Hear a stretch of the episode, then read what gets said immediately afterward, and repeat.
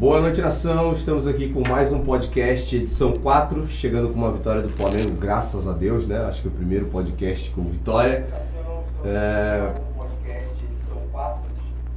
É... Foi mal, rapaziada, o áudio saiu errado aqui, hoje está complicado. É... O Flamengo com uma vitória no Brasileirão por 1 a 0 sobre o Goiás no Maracanã, trazendo um pouco de paz, né, rapaziada, para o clube, apesar da grande vitória no meio, no meio da semana, né, é, contra a Católica. Eu sou o Felipe Camargo, mais conhecido como Cachopa. Hoje estou aqui com Vinícius Ribeiro, Marcos Santos e Ruth Loba. Boa noite. Para mais um debate. Boa noite, gente. Boa noite. Boa noite. Boa noite. É isso aí. A gente estava tá com um pouquinho de atraso. Peço desculpa aí para a rapaziada, tá? Deu, deu uns probleminhas aqui é, com o áudio, mas está tudo certo. É, vou começar com o Vini hoje, né? Que semana passada tava de chinelinho, tava de folga. Começar com ele. Vini, o que, que tu achou desse último jogo? Uma palhinha pra gente. É, foi, foi importante essa vitória, né, cara? É, Três pontos garantidos, né? A gente tem que pensar justamente na importância da vitória. Eu vou citar, depois a gente vai discutir as polêmicas do jogo, as nuances de tudo isso mas a gente tem que citar a questão das vitórias, né? Da vitória em si, né? E eu vou falar do jogo. É, vou falar primeiro das atuações. Gostei das atuações do Ayrton Lucas, do Mateuzinho, também para mim o melhor do jogo. Até na, nas estatísticas foi o melhor do jogo. Do Gabigol como meio-campo, né? Acertar 97,5% dos passes errar somente um passo no jogo com os passes verticais que ele deu é coisa que nem meio campo profissional é faz. verdade. Então, se mostrou um cara disponível para ajudar o time em qualquer circunstância que seja. Quanto à escalação em si, eu gostei da ideia de colocar o time mais para frente com um volante só, que foi a ideia utilizada para começar o jogo. A gente ia jogar contra o adversário que é o Goiás do Jair Ventura. A gente já sabia que o Jair Ventura tem um time que dificilmente toma gol porque é um técnico retranqueiro. Então, para furar essa retranca, a gente precisava de mais poder ofensivo. Né? E eu acho que deu certo. O primeiro tempo foi muito bom. Faltou, teve um certo preciosismo do Flamengo. Eu vi alguns toques de calcanhado, do Henrique, umas bolas que dava para ter ido tocar de primeira e finalizar melhor. Então, eu acho que o Flamengo ainda peca nesse preciosismo e na questão de querer matar o jogo. No segundo tempo, o time cansou, o que já é normal no Flamengo, é. né? Ah, caiu o desempenho. Caiu o desempenho porque o time cansou, porque o nosso departamento médico está sucateado, por diversos outros problemas que a gente tem. E aí o técnico foi e fez as mexidas porque com quem ele tinha no banco. Ele tinha no banco só volante. Tem algum meio campo reserva? O único meio campo reserva que eu conheço disponível é o Diego. Vocês querem o Diego em campo? O Diego, vocês metem o pau quando o Diego entra em campo. Então, não, não, tem, não tem o que fazer. Aí falaram, o argumento final foi que o time ficou retrancado no segundo tempo ficou retrancado por conta das dos desfalques do time e por conta da circunstância do jogo. O Arrascaeta tá machucado, o Arrascaeta tá cansado, tem que entrar outro. Mas o que, que ele fez? Na verdade, só para desmistificar isso e finalizar. Saiu o Everton Ribeiro, entrou o Andrés, mas o Andrés não entrou de volante, ele entrou na vaga do Everton Ribeiro de meio campo. E isso foi aos 30 minutos do segundo tempo. Aos 35, o João Gomes entrou no lugar do Gabigol. Aí eu acho que foi o erro eu não colocaria ninguém no lugar do Gabigol, que o Gabigol era o jogador mais participativo Deu do jogo. Aí eu acho que ele errou. Tirar o Gabigol, ele mudou, acabou com a movimentação do time e o time morreu aí. É. E aos 49 do segundo tempo, ele colocou o Maia na vaga do Arrascaeta, porque o Arrascaeta estava esgotado. Então é uma, é uma mentira o fato, ah, terminou com quatro volantes porque retrancou. Não, não, a ideia não era retrancar. O Goiás não ofereceu perigo, o perigo que teve foi num erro do Ayrton Lucas mas que não, não apaga a boa partida dele, Sim. que o Apodi perdeu o gol, mas o Hugo também fechou muito bem o ângulo. É. Em meio, em meio a uma pressão danada que, que tá o clube essas semanas aí, né? Com questão de Diego Alves e, e Paulo Souza, e a reunião que teve e tal. Eu acho que foi muito importante, mesmo que tenha sido só de 1 a 0 né? Acho que foi muito importante, três pontos. A gente tá, tem que correr atrás desses pontos perdidos. Então, a gente até tinha comentado no jogo lá, né? Tipo, 1 a 0 magro, não, magro, mas a gente tem que, tem que resgatar esses pontos de qualquer jeito, de 1 a 0 do, do que for. Então foi muito importante para também dar uma segurada na, nesse clima fervendo que tá lá no Flamengo, né, cara? Mas eu acho que o que tu falou sobre o, o, o as substituições ali, ah, retranca, fechou, eu acho que foi mesmo, foi isso mesmo, foi por conta de ter que ter aquilo ali no momento, né? No momento era aquilo, né? Então. É, o, o, técnico começou com o time ofensivo. Você acha que ele queria retrancar o time? Não, se ele começou o jogo com um volante somente, porque ele queria que o time fosse para frente. Só que na circunstância de jogo, o que, te, que tinha em mãos era isso. Eu acho que ele errou ao colocar o, tirar o Gabigol. É, e por conta também de ter colocado, vamos supor, ah, querem Pedro e Gabriel junto. Tem que mexer bastante. Tem que mexer em toda a estrutura. Aí então acaba acontecendo isso, né? Não tem muito o que fazer. Ele errou, errou. De, o, o Pedro já tinha feito o gol. Já tava leve, já tava legal, minha partida foi bem feita, tô tranquilo. Tira ele, deixa o Gabriel, que é um cara que, que tem sede de gol o tempo inteiro e quando sai de campo, se eu não me engano, acho que é. é ele, ele repetiu agora 2015, Sim. essa sequência sem gol, né? Sim. Então já. É, em relação a isso, né, dele ter tirado o, o Gabigol e não ter tirado o Pedro, eu imagino que na cabeça dele o Pedro não vinha jogando. O Pedro está menos desgastado. E aí, como o time cansou, ele provavelmente ia tirar um atacante. Ele tirou o atacante que está jogando mais, que estava mais cansado. Mais participativo, né? No jogo. É, ele estava mais participativo no jogo. E com, com consequentemente, com certeza, mais cansado. Até porque o, o Gabigol, naturalmente, mesmo quando joga no ataque, ele com certeza cansa mais do que o Pedro, porque o Pedro joga mais fixo. Então eu acredito que a mudança, a preferência do, do Paulo Souza pelo Gabigol ao invés do Pedro, não foi porque quis privilegiar um ou outro. Foi pensando no restante da temporada, pensando em preservar o Gabigol. E eu acho que isso ele fez também na substituição do Everton Ribeiro e Arrascaeta, porque eles se desgastaram mais com essa mudança de posição para encaixar Sim, com certeza. Então, é melhor preservar, porque era o Goiás e o Goiás não ofereceu perigo. O perigo que ofereceu foi num lance esporádico, num erro num de erro de marcação. Ali, que foi um toque que a bola resvalou, porque o Goiás só teve, não teve nenhum chute no gol, no jogo inteiro. Não, não acertou o gol. E se eu não me engano, o Gabigol também tinha cartão. Tinha cartão. tinha cartão. Gabigol também tinha cartão, Sim. exatamente. É, e o, já que a gente está falando do, das substituições e tal, o Flamengo foi, entrou em campo com Hugo, Mateuzinho, Rodrigo Caio, Pablo, Ayrton Lucas, William Everton Ribeiro, Arrascaeta, Bruno Henrique, Pedro e Gabigol. Eu acho que foi um baita time meio campo, cara. É, é, já é a segunda escalação seguida que a gente elogia, né? É. Então, não tem muito o que fazer. No jogo da Libertadores, ele diz que poupou o João Gomes quando ele começou com o Andrés no último jogo, né? O Arão, eu tô, uh, percebi que o Arão está fazendo boas partidas, as duas últimas partidas do jogo muito bem. E eu acho que com essa mudança de forma de jogar do Flamengo, os dois laterais que entraram, o Mateuzinho e o Ayrton Lucas, oferecem muito poder ofensivo e defensivo e recomposição defensiva. Por serem mais, mais jovens, jovens, ter mais força física e tal. E isso resolveu muito problema. E o problema da defesa foi resolvido com a entrada do Rodrigo Caio, que além de ser um baita de um zagueiro, ele orienta muito a defesa, né? Então resolvemos muito essa questão da defesa e o time na frente conseguiu começar a resolver o jogo. Pô, 1x0 realmente é uma vitória magra. Mas, de novo, gente, em 2019 a gente teve vitórias magras. O Flamengo do Jorge Jesus empatou de 2 a 2 com o Goiás. Contra o CSA do mesmo Apodi, foi 1 a 0 contra o CSA. Botafogo 1 a 0 uh, Flamengo Chapecoense 1 a 0 0 a 0 com São Paulo. Então não, não foi essa maravilha toda. A gente é. tem uma memória seletiva de achar que foi só goleada. É. O Flamengo não vai mais só golear os adversários. A gente tem que colocar isso na cabeça. É, o Flamengo é, e... hoje é um time que tu não, não importa o adversário, você vai pro estádio ver o jogo e tu não sabe o que vai sair dali. Não, né? e há, Porque... há, que se ressaltar também que esse mesmo Goiás, que perdeu só de 1 a 0 pro Flamengo, empatou com o Atlético Mineiro e empatou com o Palmeiras.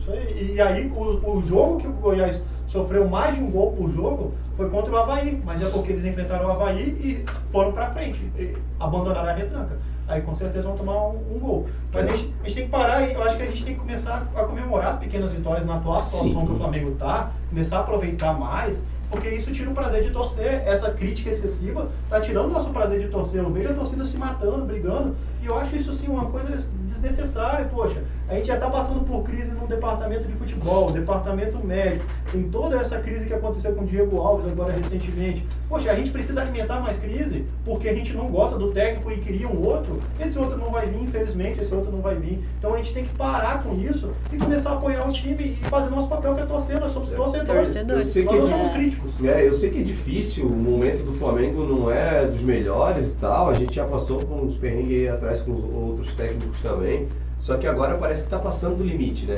É, Agora dá uma cobrança. Foi o que um amigo nosso falou ali, né? Antes que a gente estava fazendo uma live, o, o, o Sangue Rubro Negro falou ali pra gente que infelizmente o Flamengo pode ganhar 10 partidas seguidas e se perder uma, vão cair em cima do, do Paulo, Paulo Souza, Souza. não tem jeito. Então eu acho que não- a gente não está defendendo o Paulo Souza, a gente não está defendendo jogador nenhum, a gente só acha que tem que parar um pouco. Acho que já passou do limite, né? Porque a gente tem que cair na realidade, na real. Não é mais aquele time foda que foi. Não é mais. Então tem que cair na realidade, pô, porque. Ah, 1x0, pô, é 3 pontos, velho. A gente tá correndo atrás do, do prejuízo agora. Duas vitórias seguidas. Ah, mas o Flamengo ganhou de 3 a 0 do. Fugiu o nome agora, filho.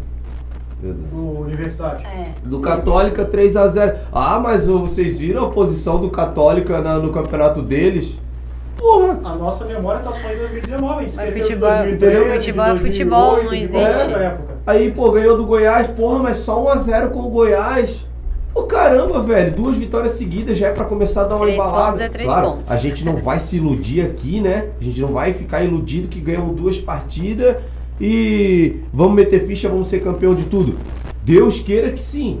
Agora, ficar nessa, pô, tudo crucificam, crucifica um, crucifica o outro, porra, não tá bom. Acho que tem que dar uma maneirada nisso aí, acho que tem É. que dar uma segurada, tem que apoiar um pouco mais, pegar esse embalo que tá agora, ó, de, de duas vitórias e dar boa, porque. Só, só o pessoal tá falando que meu microfone tá desligado. Vê se melhorou aí, tá conseguindo ouvir, calma. Tá?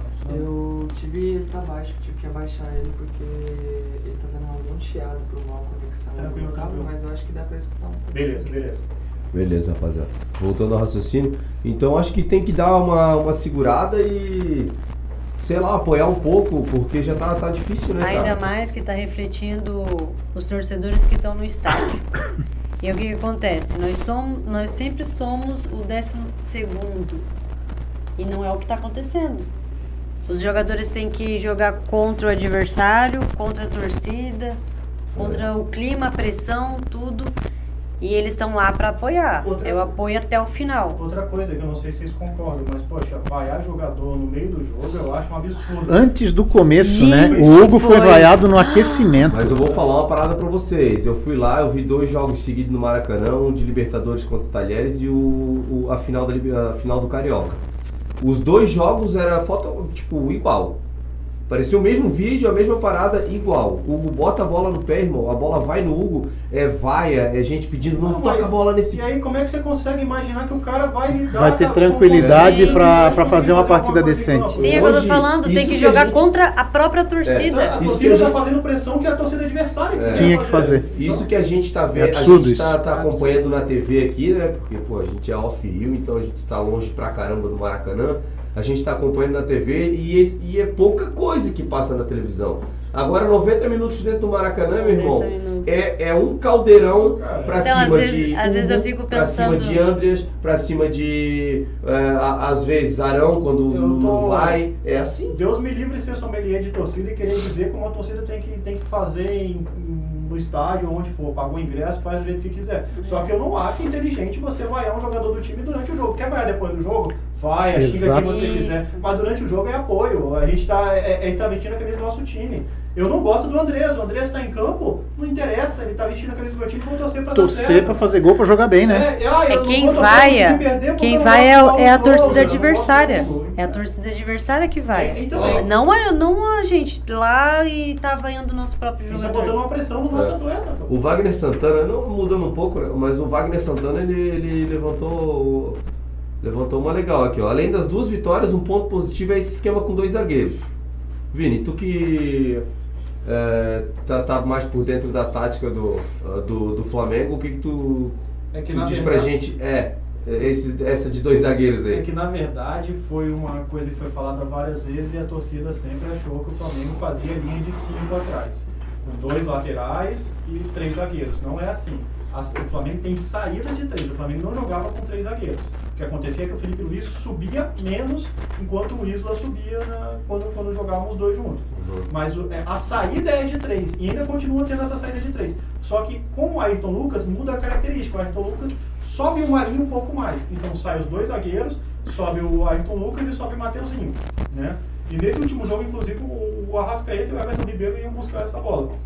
Então, não tínhamos três zagueiros em si plantados na defesa, na forma de marcação. A gente tinha a saída com três. Na hora de atacar, a gente saía com três zagueiros, mas na hora de defender, sempre foi linha de quatro. O que aconteceu é que o técnico abandonou algumas convicções dele, é, a profundidade do Bruno Henrique, é, deixou o time se movimentar melhor no ataque, acabou com certos movimentos com bola e sem bola que favoreceu a mudança do time. O time tem uma memória tática de jogar anterior e essa memória tática foi reativada.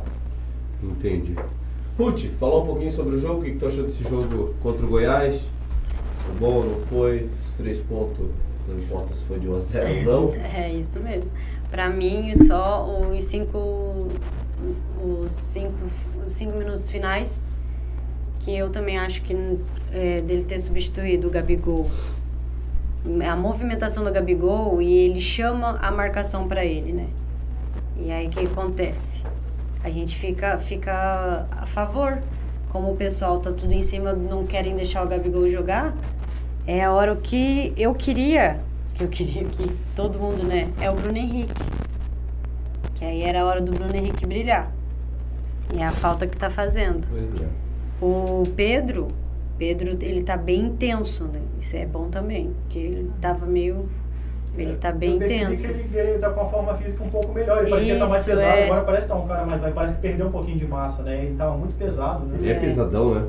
E o Gabigol subindo e descendo, subindo e descendo.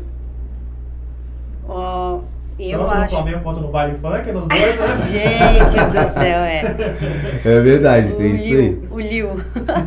Eu li, Mas né? é, os cinco minutos finais que ah, teve mais o, o Hugo ali. Eu vi que o Hugo, eu falei, ele vai defender até a, a sombra dele ali, porque a pressão tá. Cara, aquela bola do. Do Apodi. Do Apodi, cara, eu falei, ou, ou ele, consi- ele vai se consagrar agora, ele vai abrir, vai abrir no cara aqui, ó, e vai, vai defender essa bola, ou se tomar, Mas vai eu- toda pra ele e não vai pra. Mas sou- ele saiu bem na Saiu bem. Ele saiu bem, ele fechou, ele fechou o ângulo, o Apodi, claro, fez um chute bizonho, mas muito por conta do posicionamento do Hugo. Que forçou ele a chutar pra cima. Forçou ele, baixo. chutou pra cima, É. exatamente. Ele fechou o ângulo. Se, se, Fechou se ele não sai na, no, no Apodi ali, o Apodi fazer aquele gol tranquilo. Sim. Eu, eu queria levantar uma, uma- bola aqui, cara. A gente estava discutindo bastante sobre agora as críticas, né? Sim. Ah, o seu Marcos conseguiu acompanhar um pouco. Tinha essa, essa crítica toda da torcida, se bem que não tinha essa mídia toda que tem hoje, né? Mas em questão Rede de, social. de estádio e tal. Tinha essa crítica toda na- no, no time de 80 ali, da década de 80. Então, a torcida, a torcida sempre pegou no pé, mas assim que eu me lembre, e claro, a gente tem que levar isso em conta, né? Que na época não tinha rede social e hoje a, a, a, a crítica mais pesada ela está acontecendo dentro das redes sociais, mas eu acho que a torcida não pegava tanto no pé assim. E a gente fica pensando, ah, mas aquele time era um time que jogava muito, era um time que não dava vexame. Mas se a gente for avaliar, aquele timaço chegou a uma final de Libertadores, né? Tudo bem, chegou a jogou quatro Libertadores seguidas e chegou a duas semifinais e uma e uma final. Mas numa das semifinais tomou de cinco do Grêmio. Não, e, e é só olhar Em os 84. títulos. E a questão dos títulos também, né? Não foi empilhando título um atrás do outro. A gente teve, teve um processo e Teve. tal. Teve o, o ano de 81, teve a conquista do Mundial, da Libertadores e tal. Mas não foi em sequência, assim, igual a gente tá cobrando, que tem que ganhar título todo ano. Todo todos ano. os Então, títulos é. de qualquer adversário e tem que amassar o adversário e não tem o adversário na frente, tem que ser goleada e só isso serve, só isso importa. E as informações que a gente tem também, a gente tem que cuidar com as informações. Que nem quando saiu o, Paulo Souza versus o Diego Diego, Alves. Alves. A gente já viu que tinha alguma coisa ali por, tr- por Claro. trás. As outras pessoas que não acompanham já pega gente- mastigado aquilo ali e joga. É, não A é gente assim. criou a própria crise, né? Exato. É. E hoje, hoje em dia tem muito mais gente querendo plantar crise, querendo ganhar like né? do que existia na época. né? É verdade. É, eu ainda sou do acabou, a técnica vai na raça e o que importa são os três pontos. Cara, Pra mim é isso. A sequência que a gente tava tendo, duas vitórias seguidas, podendo agora amanhã é, ter mais uma vitória, É. três seguidas dentro de casa. E, pô, só ano passado que a gente teve uma campanha muito boa na Libertadores. Porque até que a gente classificou e foi campeão em 2019, a campanha não foi tão boa assim. Não. Foi no último jogo que a gente classificou, a gente classificou antecipadamente agora. E aí a gente querer menosprezar o adversário, pô, a gente já teve adversários também piores e não classificou. É. Então, pô, já. Futebol, é, né? Futebol é isso. Universidade Católica, ele é o 11 colocado do Campeonato Chileno. E o Flamengo era o 16 do Campeonato Brasileiro. Sim. Será que lá eles falavam que era uma vergonha? Era uma vergonha. Perder pro 16 É. do brasileiro? É. Não, faz sentido. Não faz o sentido. Ricardo, o Ricardo tá lembrando aqui, aí perdemos uma semifinal pro Penharol também. É, Sim, isso foi em 82. 81 nós ganhamos a Libertadores, 82 perdemos a semifinal pro É, Penharol. Penharol. 83 nós caímos nas quartas E e 84 caímos pro Grêmio na semifinal. Sendo que naquela, naquela época a semifinal era disputada em esquema de triangular, né? É, o Ricardo acabou de confirmar, 82 mesmo. E veio uma pergunta pra gente aqui do nosso querido amigo tio Alisson. A gente já tava com saudade da participação dele. O tio Alisson tá perguntando: vocês acham que Davi Luiz tem vaga nesta zaga aí? Eu acho que encaixou muito bem o Rodrigo Caio e o Pablo, justamente por eles jogarem simples. O Davi Luiz, ele dificulta a jogada. Ele, Ele sempre, quer, demais. ele sempre quer dar um toque técnico à jogada. E eu acho que às vezes precisa jogar simples, porque a gente já tem jogadores técnicos. O Pablo é um cara bem grosso, né, jogando. Você vê que é um cara grosso jogando, mas tá muito bem nas bolas. E o Rodrigo Caio é aquele cara mais técnico. Então eu acho que tem que sempre ter um jogador que completa o outro. Eu acho que com o Davi Luiz é mais complicado. E vocês podem perceber que diminuiu os lançamentos aleatórios que o Flamengo dava com, com a ausência do Sim. Davi Luiz. O time Sim. tá tocando mais a bola É. no chão. Exatamente. É. E o, o tio Alisson também perguntou, fez outra pergunta. Não, primeiro veio uma da Mark Mello. Vai lá, Ruth. Uma pergunta pra Ruth. O que ela achou do dinheiro que o Gerson deu pro Flamengo pela classificação do time dele pra Champions? Não, Gerson Foi direto no coração. foi, foi direto no coração. Mas então, já saiu notas do Brás que querem que o Flamengo pega o dinheiro do Gerson para trazer o Vidal. Imagina, tem toda uma logística, né? É. Não é bem assim, mas Tem o todo Gerson um dinheiro, um dinheiro, É. não é nem logística, é tem muita dinheiro. coisa, muita coisa envolvida. E também não é vou, vou pegar o dinheiro do Gerson e vou comprar esse aqui. Se fosse assim com o Vinícius Júnior, os meninos também teria sido. É. Mas o Muito Gerson importante, né, cara? É muito importante essa grana chegar aí, né? Sim, é bom que assim, ó, sim. o cofre tá redondinho. Tá funcionando. Financeiramente a gente A tá diretoria tranquilo. Tá não tranquilo. tem que- Não, não tem o que falar. Foi o que eu falei na, na semana É passada, por isso né? que a gente critica Financeiramente- a diretoria. Por que, que tá sucateada dessa forma, sendo que tem dinheiro entrando? É isso que eu falo, a gente tem que voltar nossas críticas, não pro Quem clube, pro, pro atleta, pro jogador. Mark Melo.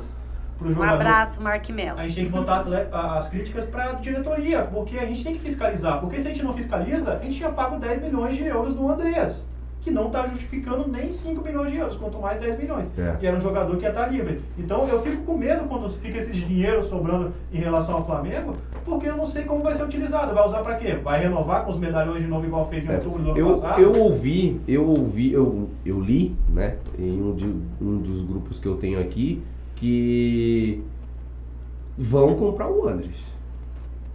Que Meu eh, Deus. tá no. tá no. O, o Vene tinha noticiado um mês, um mês atrás, mais ou menos, que desistiu, que o Flamengo desistiu. Né? Pois é, e uma pessoa ali colocou que a ideia, até perguntaram sobre o Vidal, alguma coisa assim, e ele falou, não, esquecem isso aí, é, vai ser usado dinheiro para compra do, do Andreas.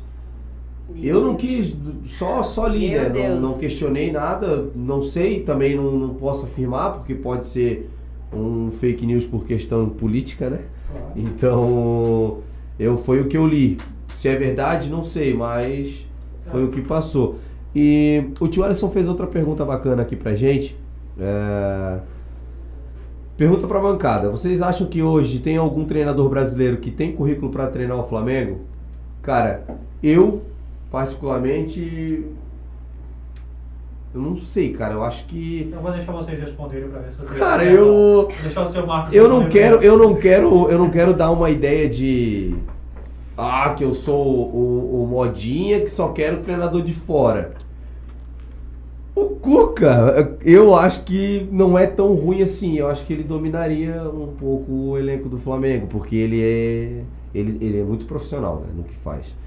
Agora, o outro cara, eu, eu não sei, Ruth. Também não sei, não. Cuca não. não Eu não vejo. Mim, Eu não vejo. O Cuca fez um bom trabalho, eu já falei isso na, na, na semana passada. Ele fez um excelente trabalho no Atlético Mineiro. Mas eu não acredito no Cuca e ele tem um histórico de largar o time na. Quando, quando a coisa tá, tá andando, ajeitou tudo, ele larga, ele larga o time. Eu, sinceramente, aqui no Brasil, eu não vejo ninguém. Eu não estive aqui na última live e eu preciso falar. A ques- a que- além da questão, além da questão Fala, criminal do, do, do Cuca, que já seria uma mancha para o Flamengo, ter, ter um cara que já foi envolvido com o que ele já foi envolvido, tem essa questão do histórico esportivo, tem a questão do histórico, histórico esportivo no Flamengo. Quando ele treinou o Flamengo em 2009, é, foi, é, tanto que depois da demissão dele foi que o time engrenou O time foi engrenou campeão, foi campeão. do Andrade. Ele criou uma crise, teve até um dossiê de tudo que ele falou, chamou o Obina de cachaceiro, e o Obina nem Não, bebia, não- fez um monte, desagregou o elenco, ficava ouvindo o jogador com um copo atrás da, da, da porta para saber o que que estavam falando dele. Nossa tipo, Senhora. é um cara que é um mau caráter do caramba. Ele odeia o Flamengo. Quando treinou o Botafogo, deu um monte de declaração é, em relação ao Flamengo que não tem nada a ver. Seria um erro trazer ele, igual foi um erro trazer o Abel Braga, que eram dois treinadores que não tinham nada a ver em relação ao, ao Flamengo. Só que aí você per- perguntou de técnico. Poxa, mas tem o Tite. O Tite, eu vejo o Tite como um técnico Ah, Flamengo. sim, sim, mas Como aí. um técnico brasileiro, ele não falou se está disponível. Ah, É, tá, está tá, tá, tá, tá. Acabou Vinícius, o ano, eu vi uma entrevista Beleza, do não, Tite há você muitos tá anos certo. atrás, Você há tá muitos certo. anos atrás no Fantástico, muitos anos, ele não era nem da seleção brasileira. Eu virei fã daquele cara. Eu falei, quando chamaram pra seleção, eu falei, nossa, é agora. Vai Eu- ganhar tudo. Eu não gosto dele como pessoa. Eu acho ele uma pessoa muito Acabaram com o Tite. Eles acabaram com o Tite. Eu acho que o Tite prolixo. Eu acho Mas que- eu- mas ele é um baita técnico porque ele Concordo. sabe gerir um grupo. É, É, concordo, isso ele, concordo. isso ele sabe. Ele é muito inteligente. Quem sabe saindo lá do... É. De lá o, já... é, o Ricardo falou que. Parou um pouco das perguntas aqui. É. O- é, não, é, não deixa de ser uma pergunta do Ricardo. O Rica- Agora estamos revelando um belo lateral esquerdo, hein? Que menino bom. Confere. É, Seu você Marcos. tá falando do Ayrton Lucas? Ayrton Lucas, ele agora ele está encaixando, né? Os primeiros jogos dele foram sofríveis, ele ele estava muito mal, estava perdido em campo. Mas os últimos dois jogos dele foram muito bons. Falhou, como o Vini lembrou, no lance do Apodi, mas Teve uma falta no lance também, né? Não apaga a é, talvez dele. até se tivesse saído o gol, talvez até o VAR chamasse para avaliar um- uma possível falta nele. Mas eu acho que realmente ele evoluiu muito e eu acredito que logo logo ele assume a titularidade ali, porque Felipe Luiz é um excelente jogador, tem muita capacidade, mas ele já não aguenta mais 90 minutos. É. Eu acho que com as peças que a gente tem, a gente consegue trabalhar de acordo com circunstância de jogo. Por exemplo, o time que entrou contra o Goiás não pode entrar contra o Palmeiras e contra o São Paulo, por exemplo, porque foi muito ofensivo. Então, às vezes, pode ser que o Felipe Luiz encaixe num estilo de jogo diferente e num jogo que precisar de profundidade, o. Ayrton Lucas pode, possa, possa entrar. Mas ele falou de revelar jogador e a gente ainda tem um outro jogador muito bom, que é o Marcos Paulo. Marcos Paulo. Além disso, ainda tem o Marcos Paulo. Então, a gente tem que começar a olhar para essa base aí, que talvez a solução esteja na base. E já vem de muito tempo a solução, sim, né? Sim. É, Tem, tem bastante ali. É, voltando ao assunto do- dos técnicos ali, o Marquinhos, um abraço aí, tio, tamo junto. É, ele falou: nenhum, é, nenhum brasileiro suporta mais a pressão que, o, que é o Flamengo. É, os importados ainda. É, e os que vêm. Os técnicos que vêm de fora, né, cara? Conseguem impor multas muito altas e 380 cláusulas, né? Pra, pra fechar com o Flamengo. Foi, eu sempre repito isso. Há uns sei lá quantos meses atrás eu falei. Enquanto o Flamengo ficar degolando técnico a cada seis meses, vai chegar um ponto que eles vão olhar. Acho que já chegou esse ponto. Não, eu vou. Só que eu quero isso, isso, isso, isso e aquilo. 380 folhas em cima da mesa. Ó, é isso aqui que eu quero para assumir o Flamengo. Mas é isso aí vai da nossa autocrítica, da torcida, em É. geral, que a gente está falando aqui desde o início. Poxa, a torcida tem que ter uma autocrítica que é a gente que está fritando o técnico desde o início. O Ceni não prestava, agora o Ceni presta. O Renato Gaúcho prestava, agora não presta. não sei quem é emprestável e não presta. O Paulo Souza não é técnico, não, não serve. Só serve se for um técnico que eu gosto, que eu amo. É Então, por essa isso- autocrítica nossa a gente tem que ter. Por isso Olha, que eu também, eu assim, como você bem tática, eu já sou mais né, de torcedora. Eu vejo a gente não pegar essas notícias mastigadas e brigar por essas notícias como se fosse a verdade única. Eu acho que é muito O disso, Flamengo muito, dá muita muito, audiência, muito. né? É, e falando em- Exatamente. falando em notícia, eu só queria que você falasse do, do Ricardo ali, que ele perguntou, falou que o Vidal recusou a oferta do Flamengo e É, o Flamengo vai tentar o isso. Thiago Mendes primeiro. Hoje saiu, é, hoje saiu que o Vidal recusou uma oferta e o Flamengo vai tentar o Thiago Mendes primeiro. Ainda tentou Vidal Sobre pra... a, a- o que eu tinha falado antes, né, sobre, do, do- da compra do Andreas, seria as duas opções que o Flamengo ia comprar. Já desde aquele tempo lá atrás, antes de dar tudo aquilo, e mais essa tal pessoa continua confirmando que o Flamengo, a, a principal contratação seria Thiago Mendes, não, não tiraram do radar ainda, e a compra do Andreas. O Vidal hoje ele recusou, não, acho que não foi uma, foi duas propostas. O Vidal. Mas está na mesa que nem o Flamengo chegou com proposta, muito menos o Vidal. O Vidal também falou que não recebeu proposta nenhuma. É claro que o Vidal não vai falar, ele já faz muito e ficar postando coisa do Flamengo, é, ca- cavando, sempre uma brincadeira. Ele sabe que chama atenção, todo mundo sabe que ele quer jogar aqui. Então, e- o Flamengo não vai falar que chegou com proposta. Não tem lógica o Flamengo falar isso agora no meio de uma. Até uns meses atrás era legal, né? O Flamengo dava uma crise, vai comprar alguém. Dava crise, vai comprar alguém. Agora um pouco, eles também não vão ser loucos, porque daí a gente tá falando de Vidal, né? Olha, mas tá vendo de- hoje tudo, tudo sobre a diretoria, a gente viu de como eles são orgulhosos, né? E eu ainda acho que o Thiago Mendes é mais por isso, porque quem barrou o Thiago Mendes de vir pro Flamengo foi o Juninho Pernambucano, o Vascaíno. Isso. Pra mim, eu acho que é mais por. E, e na questão financeira agora está muito mais fácil, né? Porque antes eles pediram 10 milhões. Por 10 milhões no Thiago Mendes é muita coisa, né? É um jogador já mais velho e tal. Não, não, Não, mas, velho assim, né? mas Ele tem agora, 29 então, e anos, né? agora ele foi bem nessa última temporada. Então, e e, agora- agora, e aí, como é que vai e ser? Vão tá- chegar aqui e vão aumentar mas, mais ainda? Mas pelo que eu vi, o valor eles aceitam negociar por 5 milhões. Ah. Então vai dar em torno dos 30 Vou, milhões de, de vou, reais. vou, ler, vou ler uma aqui para vocês, que é da Bel. É, em contato com, a, com fonte ligada à diretoria do Flamengo sobre a, a proposta de dois anos por Arturo Vidal, a mesma negou nove- é, ve- veemente. Não tem nada disso de proposta. Estamos sempre avaliando o mercado e ele é um nome importante no futebol internacional. Acontece que toda hora está postando coisas é, sobre o Flamengo e temos jornalistas de fora trazendo notícias, notícias que não condizem com a verdade. A meta batida da venda de Gerson eh, nada tem a ver com esse planejamento. O dinheiro não vai diretamente para as contratações, tudo é É Isso. Isso aí, isso aí. Quem, só quem deu a notícia que o Vidal estava vindo foi o Fabrício Romano, que já deu algumas notícias de jogadores que vieram para o Flamengo, inclusive do Andreas, quando o Andreas veio. Só que os jornalistas brasileiros, inclusive do, do Globo Esporte, também falaram que não tem conversa nenhuma com o Vidal em andamento. Tem- Eles não sabem, na verdade, né? Eles não vão desmentir um outro jornalista, mas eles falaram que não, não, É. não apuraram isso. né? Tem esses flertezinhos de faz Vai dar audiência, né? ali. O Flamengo tá fazendo certo e fica quieto, fica quietinho na dele, espera o momento E, certo. sinceramente, pro jeito que o Flamengo joga, o Thiago Mendes é mais interessante do que o Vidal. É. A E o- forma do Flamengo jogar. O Ricardo falando aqui que mas essa, essa degola de treinador é porque é, vivemos a sombra do Jorge Jesus, do JJ. Isso é, isso é a pura verdade. Isso né? aí, isso aí a torcida tem que entender. Eu queria. Cara, então a gente tá.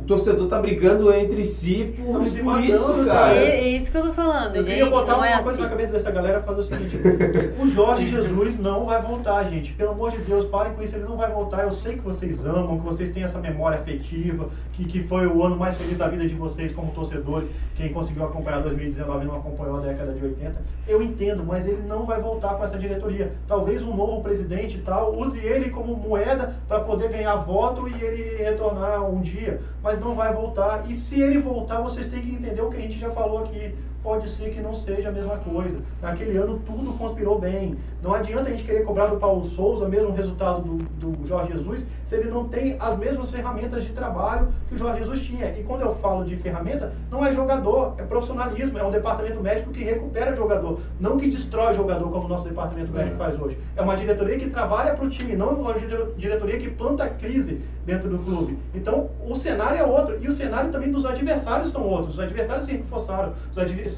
aprenderam. E a temporada é totalmente adversa. A temporada é estreita por causa da Copa do Mundo. E quando o Jorge Jesus foi treinador nosso, a gente já não disputava mais Copa do Brasil. A gente foi eliminado da Copa do Brasil. Então tinha mais tempo até para treino. É. O... É, se, for, se for analisar a, a questão médica, eu duvido que esse ano, agora, aquela lesão do Arrascaeta, que em três semanas ele fez a artroscopia e voltou a jogar, hoje ele ficava três meses fora. Ah, fácil. Outra coisa que eu não, A do Diego, eu então? não concordo. Sim, nem se fala. Não concordo Essa nem. em recu- recuperar jogador em tempo recorde. E isso dá muita consequência. Pode ver que todos os jogadores que se aposentaram cedo foi de recuperação rápida. Antigamente tinha muito essa questão de fazer infiltração. Isso, joelho. o Denilson. O Luizão, Denilson- já contou que jogou contra o Flamengo aquela final contra o Vasco em Copa do Brasil. Denilson. Denilson se aposentou cedo por causa disso. Esse negócio de ficar fazendo isso e recuperando o jogador em tempo recorde vai ter consequência. Vai. Quando um jogador, na qualidade do Arrascaeta, que foi o, o jogo passado, é, pediu para ser substituindo, ser substituído, tendo, não tinha mais opção, não tinha mais como, porque tá cansado, isso me preocupa demais, demais, demais, demais. Eu não concordo com recuperação em tempo recorde de jogador. É. E a gente vai é, falando um pouquinho do, do, do nosso time. A gente. Do nosso time. Do, do time. é, O último jogo amanhã do Arrascaeta, né? Depois fica. Três jogos. É. Arrascaeta está à disposição para o clássico contra o Fluminense, mas viaja na segunda, dia 30 de maio e fica nove dias fora. É, jogos que o Arrascaeta vai ser desfalque. Dia 5 do 6, Flamengo e Fortaleza. 8 do 6, Bragantino e Flamengo. 11 do 6, Internacional, Internacional e Flamengo. A gente perde o Arrascaeta por três jogos aí. E torcer para não voltar machucado. É, e o mais o Vitinho está retornando, né? Ele Tá. já não, não jogou essa última partida, mas ele já estava à disposição. É claro que ele vai ter um, vai entrando aos poucos para É, conseguir ganhar ritmo. ritmo. É. Mas o único jogador do elenco que por posição substitui o Arrascaeta é o Vitinho, a não ser que coloque o Everton Ribeiro na função do, do. Arrascaeta.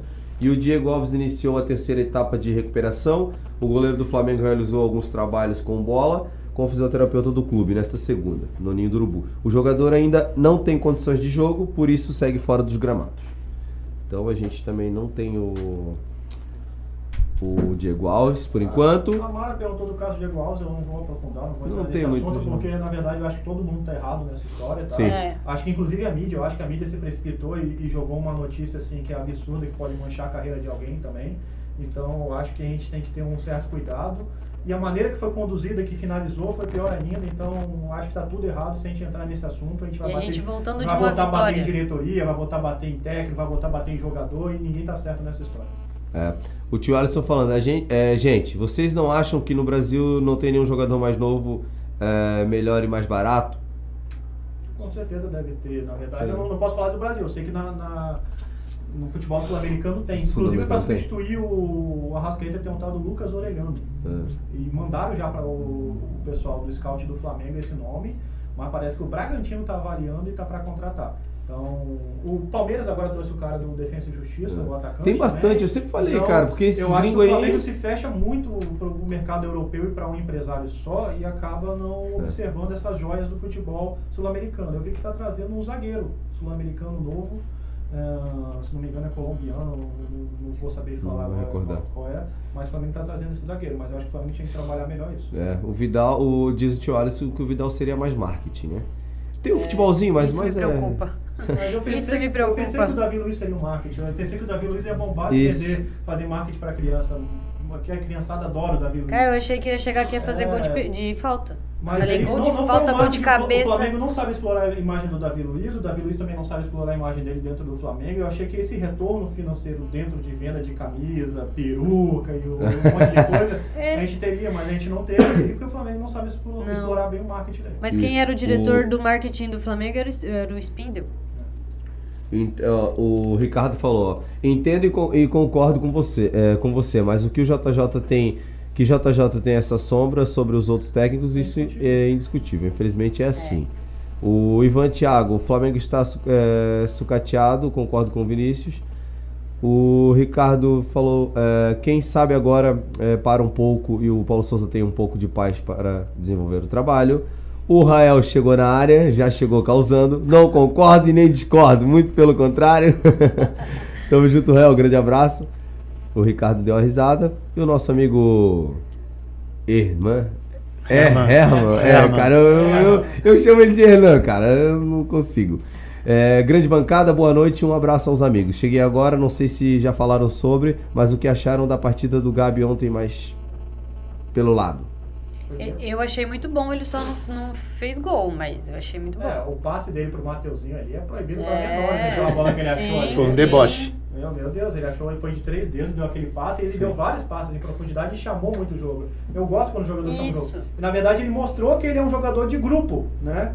E... Que está à disposição Tá para à jogar em qualquer disposição. lugar. Foi tal, diferente do que todo mundo fala, que é estrela e tal. Então que bom que a gente tem jogador de grupo, que a gente tem o Pedro agora retornando também a boa fase, então Isso. seria é bom ter esse Encaixou bem desse jeito o Gabigol e o Pedro. Pedro voltou Mas a, olha, mano, a média dele foi muito acima da média, tá? Ele errou um passe só no jogo, no meio desse monte de passe vertical que ele deu. Então, É. foi assim, um- uma partida assim fora da curva também, como disse o Marcos. A gente só, é, só vamos esperar ele finalizar. E É. pronto, ninguém segura o homem. É verdade. O... A parcial do jogo de amanhã, tá? É, vou passar aqui para vocês.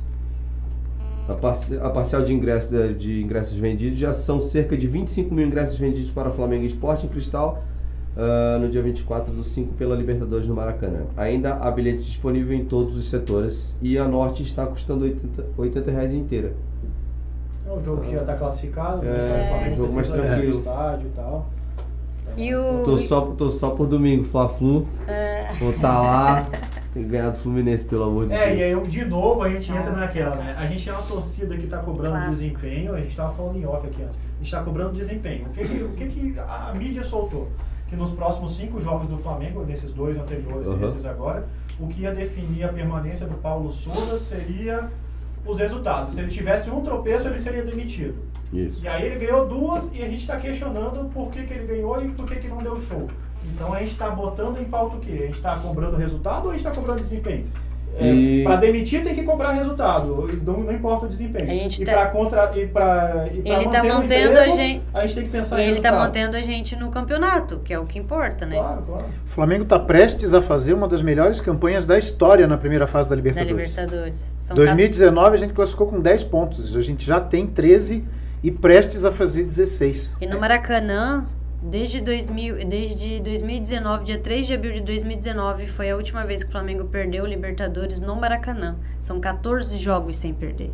E, e a gente fica nessa aí, a gente até perguntou como é que era a torcida em 80, mas a gente sempre teve essa, né? De ou é rumo a Tóquio ou é crise na Gávea. Sempre foi assim.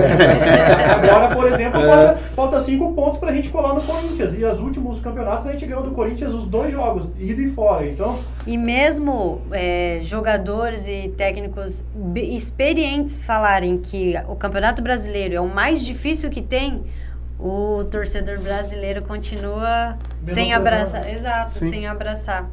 É, são cinco pontos que separam a gente da liderança. E cinco pontos que poderiam ser, foram duas falhas do Hugo e teve os dois erros de arbitragem também. Teve contra o Botafogo, que foi o gol do Gabigol que estava em posição legal e um frame errado mudou toda a situação. E os- as duas falhas do Hugo. Isso aí já mudava toda a situação. Toda a situação. Então não, não, não é esse caos todo. Ah, e assim, né, gente?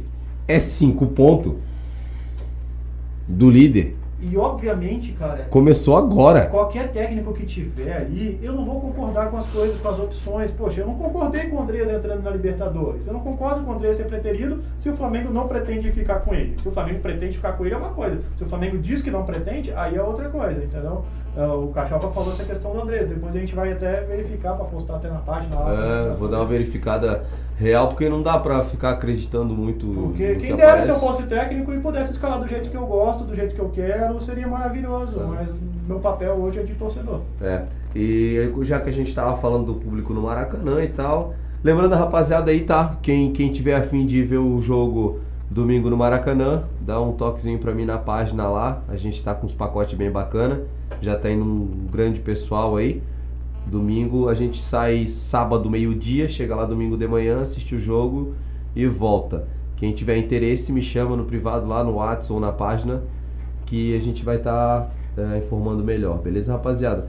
E já tem, e tem uma pergunta para Ruth aqui, a Liliane Melo.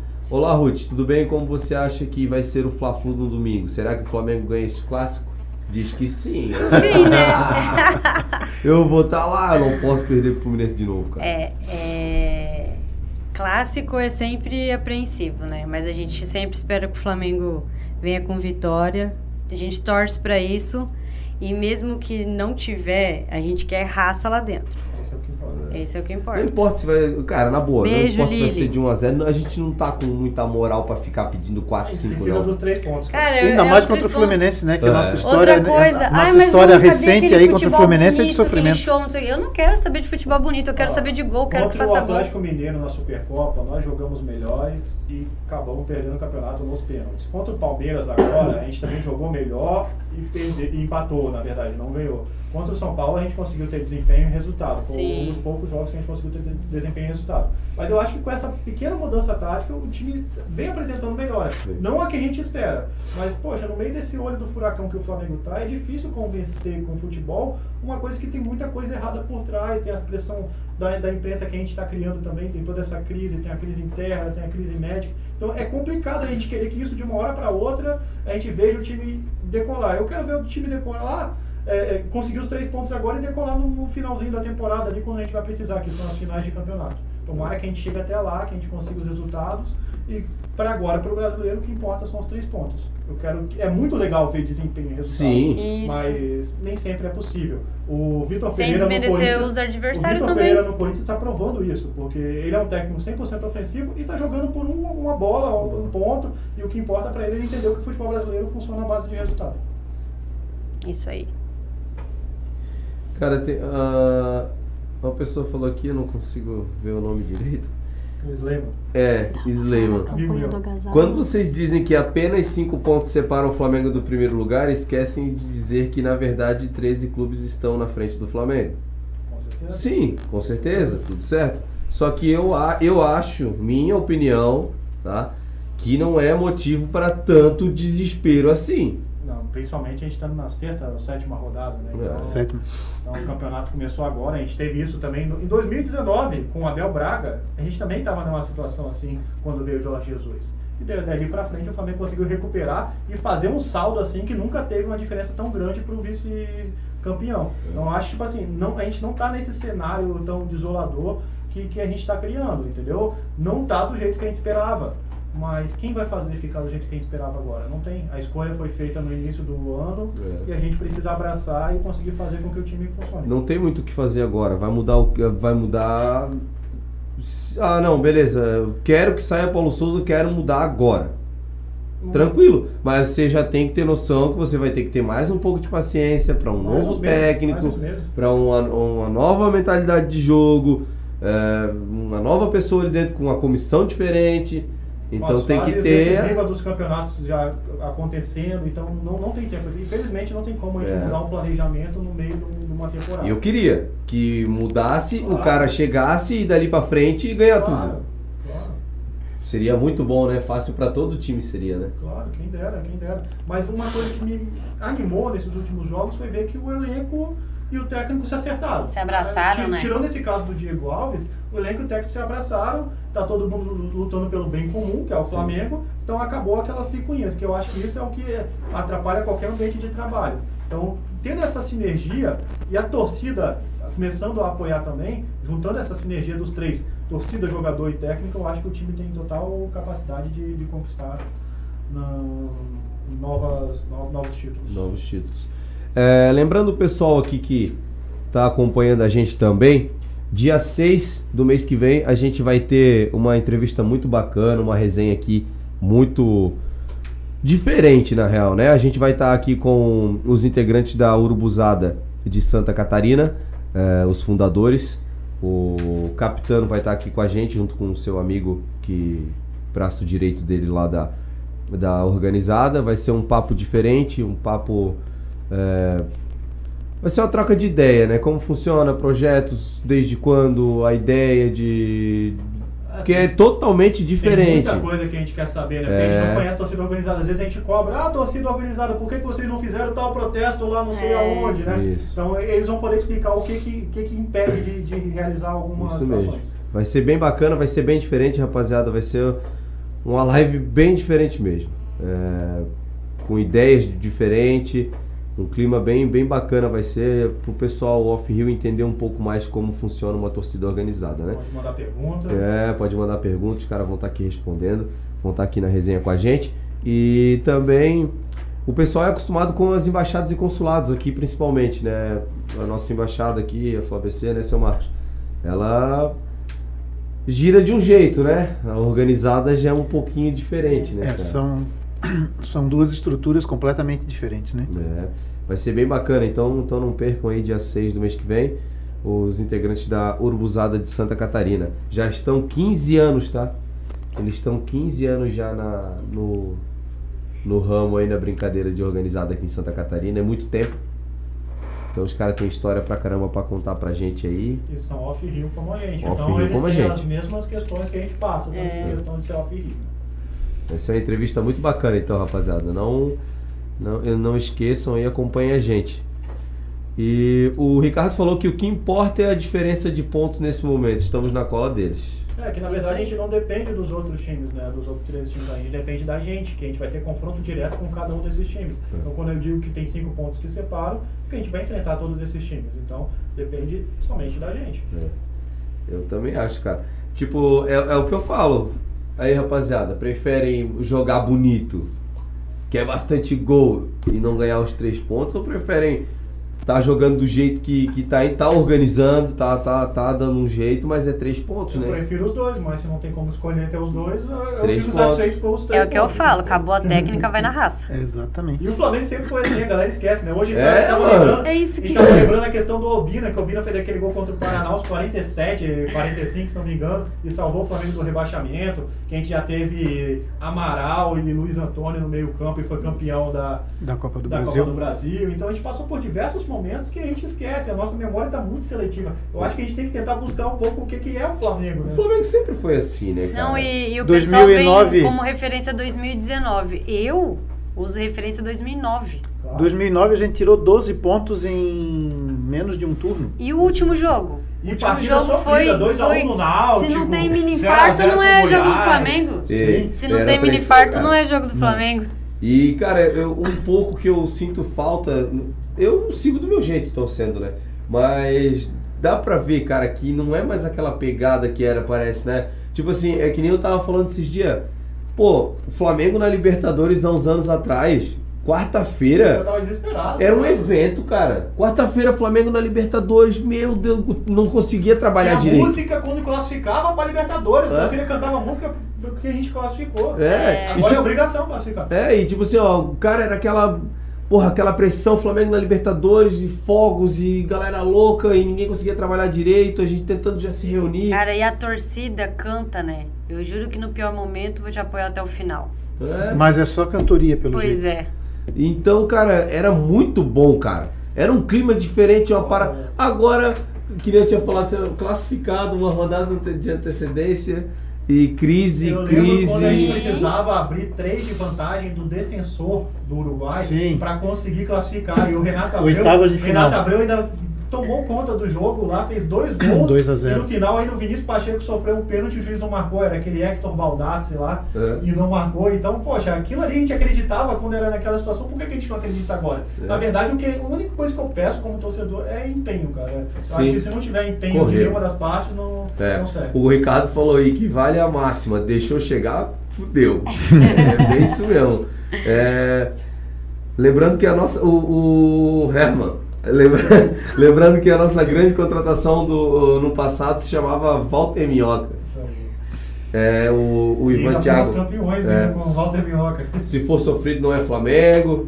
Então, tipo assim, cara, eu tenho saudade daquele tempo, cara. Era muito da hora, velho. É, porra, Flamengo, quarta-feira, É Libertadores, a Libertadores carregava era. o time, né? Na verdade, você lembra que fazia matérias mostrando a torcida do Flamengo. Isso. Naquela arrancada de 2005, se não sei, acho que foi 2009 mesmo, a arrancada do título, mas teve uma arrancada que levou a gente para Libertadores. E teve o Foi lançamento da música Eu 2007. Sempre Te Amarei, Onde Estiver Estarei. Foi o lançamento dessa música. Isso foi 2007. Contra o São Paulo, que o time ganhou, o São Paulo era um baita do time. É, Desde Então, 2009 ferveu a música, né, isso, Maracanã? e aí teve então diversas situações que a torcida era exaltada porque a torcida carregava o time. Então a gente sempre falava, se não for na raça, não é o Flamengo. Deixou chegar, já era. Então a gente já perdeu, a gente perdeu essa maneira de torcer. Eu acho que a gente tem que recuperar um pouco disso. É óbvio que a gente tem um time muito mais caro, a gente tem um faturamento de um bilhão, a exigência é maior. Mas, poxa, vamos, vamos torcer, vamos ser felizes um É. pouco. Eu lembro, cara, eu lembro, eu lembro. Eu escutei esses dias, esses dias não, quando saiu a. Pra tu ver como, como é, é politicagem, né, cara? Quando saiu a, a chave do Flamengo, cara, eu escutei cara falando que era obrigação ganhar os Todas. seis jogos. É, eu ouvi isso, eu ouvi isso. Não existe isso em Obrigação Libertadores, de né? Outra coisa que eu não gosto quando falam isso. Libertadores é outro campeonato. É outra parada, cara. Tu pode Gente, mas pegar- tem, ó, tem um líder que pode perder do que tá, tá lá na zona de rebaixamento. Quando vem essa história de tem obrigação de ganhar, eu já fico. Cara, Sabe, sabe o que eu gosto? Eu gosto quando falam assim, ah, esse time vai ganhar do Flamengo, vão massacrar. Adoro quando O falam Bayern de isso. Munique tinha obrigação Que é o de ganhar do Flamengo Vila vai lá e do acaba Vila com Real, eles. O Vila Real passou. É futebol, é futebol, por isso que esse obrigação pô, de ganhar eu não. Obrigação, de- obrigação de ganhar, cara, Eu os gosto. seis jogos, a obrigação seria classificar. Claro. Sim. Com o time que tem, Obrigação. a chave que Obrigação é classificar. Classificar. A De parte- preferência em primeiro, mas Não deu? beleza. Classificar. Classificar. Depois da Classificar. a outra fase é outra história, outra parada, é outra pegada.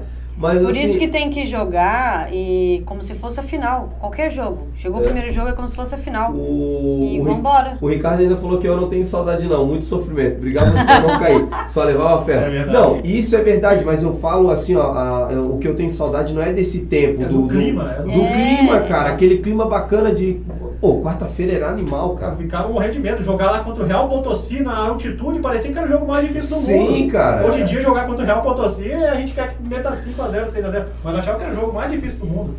Era bom, né? Tipo, é, é- cada um ainda consegue levar desse jeito, né? A gente vai lá, a gente acompanha, a gente vai na embaixada, a gente tá sempre lá nos Jogos Libertadores. Libertadores é outra pegada, mas, cara, era.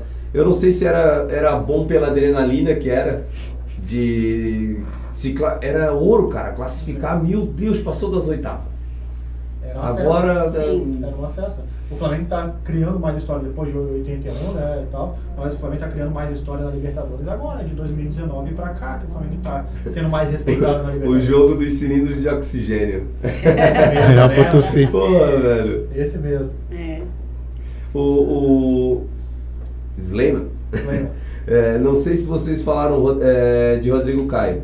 Então vai a pergunta, qual é a importância desse jogador em campo? Essa é a última pergunta, tá, eu rapaziada? A gente tá deixa quase encerrando. o Slayman, meu amigo. Pode responder aí. Slayman, cara, é, eu queria ter um, um mínimo da técnica e da inteligência que o Rodrigo Caio tem na zaga. É, a gente já jogou junto, você já me viu na zaga, eu sou um zagueiro de dar porrada mesmo, e não tem essa técnica. Mas o Rodrigo Caio ele é importante pro time, cara, a ponto dele conseguir coordenar a linha de zaga. Ele dá segurança pro Hugo, ele dá segurança pros laterais que ele cobre corretamente. O Arão melhorou com a entrada do Rodrigo Caio, o lateral direito melhorou e o Hugo também melhorou com a entrada do Rodrigo Caio. Foi uma falha ali contra o Ceará que não, não tem muito a ver com posicionamento de, de, de campo, né? A Mas- segurança que ele é, traz. ele né? dá uma segurança muito grande, dá pra ver, tem lances dele orientando a zaga pra sair, a hora de sair, a zaga inteira olha pra ele, a linha de quatro olha pra ele ali pra poder fazer uma, uma movimentação. E poxa, é um milagre o Rodrigo Caio tá jogando depois de tudo que ele É o passou. xerife. É, é um milagre, porque ele passou por uma cirurgia Sim. péssima, passou muito tempo fora, então E Todo voltar mundo- jogando o naquele máximo, nível. máximo respeito por um jogador E todo mundo Caio. dizendo que era a aposentadoria dele, chegando. Eu só tenho que Não, agradecer cara, por ter é- visto esse cara jogar no Flamengo e pelo profissionalismo desse cara. É verdade. Verdade. Rapaziada, desculpa, o frio chegou, vem, vem tudo, né? A gente está chegando ao final de mais um podcast. Considerações finais, Vini? Queria agradecer a todo mundo ali, todo mundo que esteve aí no, no chat com a gente, os amigos de bancada. Ah, vou citar Augusto Alisson, Erma, Ivan Thiago, Ricardo, que está sempre presente também, Sleiman. Ivan Thiago, queria te falar uma coisa, cara, tá de parabéns pela sua assiduidade lá na FlaBC, cara. Verdade. É, tá sempre presente, sempre ajudando. Primeiro a chegar. Seja bem-vindo, você agora é nosso amigo, é da nossa galera, então você tá em casa. Obrigado. É. Todos, todos, rapaziada da FlaBC principalmente. Chegou lá na FlaBC, ó, eu faço igual o Ivan. O Ivan era quietinho lá na dele, começou a vir conversar com a gente, já virou um irmãozão nosso aí, tá todo jogo lá. Daqui a pouco já tá indo pra churrascada com a gente também. Então todo mundo que vai lá pra FlaBC, chega na gente, vem conversar, vamos, vamos falar de Flamengo, se reúne todo mundo na mesa junto ali, vamos embora. Seu Marcos, considerações finais? Então, aproveitar, concluir o que o Cachopa falou. Não existe panela na FlaBC. Verdade. Muita gente pode achar que sim, mas não existe panela. Todos são bem-vindos. Todos que quiserem contribuir, que quiserem participar, serão muito bem-vindos. Assim como o Ivan Tiago, que chegou lá devagar, comendo pelas beiradas e hoje está lá, ajuda a gente, chega cedo e todos que quiserem tem espaço para todo mundo. Aproveitar que a gente está falando em embaixada, começamos amanhã a nossa campanha do agasalho. Quem tiver agasalho para doar, pode levar na sede. A churrascaria Ferrari está montando um posto de coleta lá também. Quem quiser, não puder ir na embaixada, quiser deixar lá na churrascaria, é um, um ponto de coleta. A gente está vendo outros lugares que vão ser divulgados. E se não puder, nos posts da, da FlaBC tem ali dois números de telefone do Amâncio e do Felipe. Entre em contato, a gente vai buscar na tua casa. Tá? Vamos ajudar. Esse frio tá forte, esse inverno tá chegando com força e tem muita gente precisando de agasalho. Então, se tu tem um agasalho em casa que não tá usando, leva pra gente que a gente vai fazer chegar em quem tá precisando. Show de bola, seu Marcos. E amanhã todo mundo lá, hein? É. Vamos dar aquela força pro time. Vamos nos reunir lá que a FlaBC precisa de vocês. Boa. Ruth, considerações finais? Quero agradecer e todo o pessoal que está aí no chat.